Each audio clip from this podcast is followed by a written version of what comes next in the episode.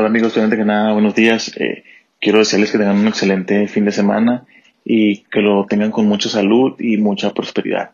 En este día pues vamos a hablar un poco sobre el tema que ya se ha venido creciendo, que es un tema en el cual todos tenemos el conocimiento ya bastante elevado.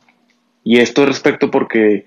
conforme pasan los días, eh, la información va creciendo, tú te vas enterando de otra información que quizás no sabías o diferentes opiniones, diferentes eh, ideas doctores, eh, médicos, pero al final de cuentas creo que cada quien tiene su punto de vista y su opinión ya un poco más clara de lo que es este tema sobre el famosísimo COVID-19, que es un virus que nos impactó de una manera impresionante, eh, que ha estado dejando muchos rasgos, sobre todo en los temas económicos, en los temas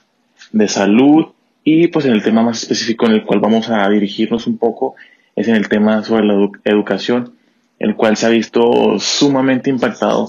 por todo lo que conlleva este, este tema, el cual el virus se ha hecho muy, muy presente en, este, en esta situación, lo cual nos, nos ha dado esa negatividad a muchas de las personas las cuales creemos que este virus pues sí iba a tener una, una acción negativa ante dicha situación. En el tema de la educación es un poquito más fuerte porque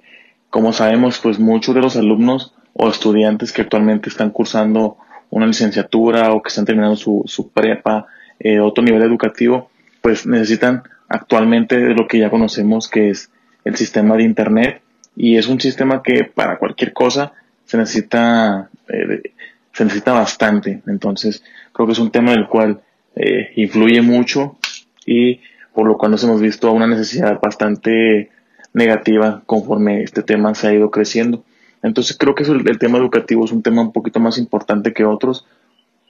por todo lo que conlleva eh, este virus y por todo lo que ha pasado. Entonces creo que me gustaría hablar un poco más, pero un poquito más a profundidad.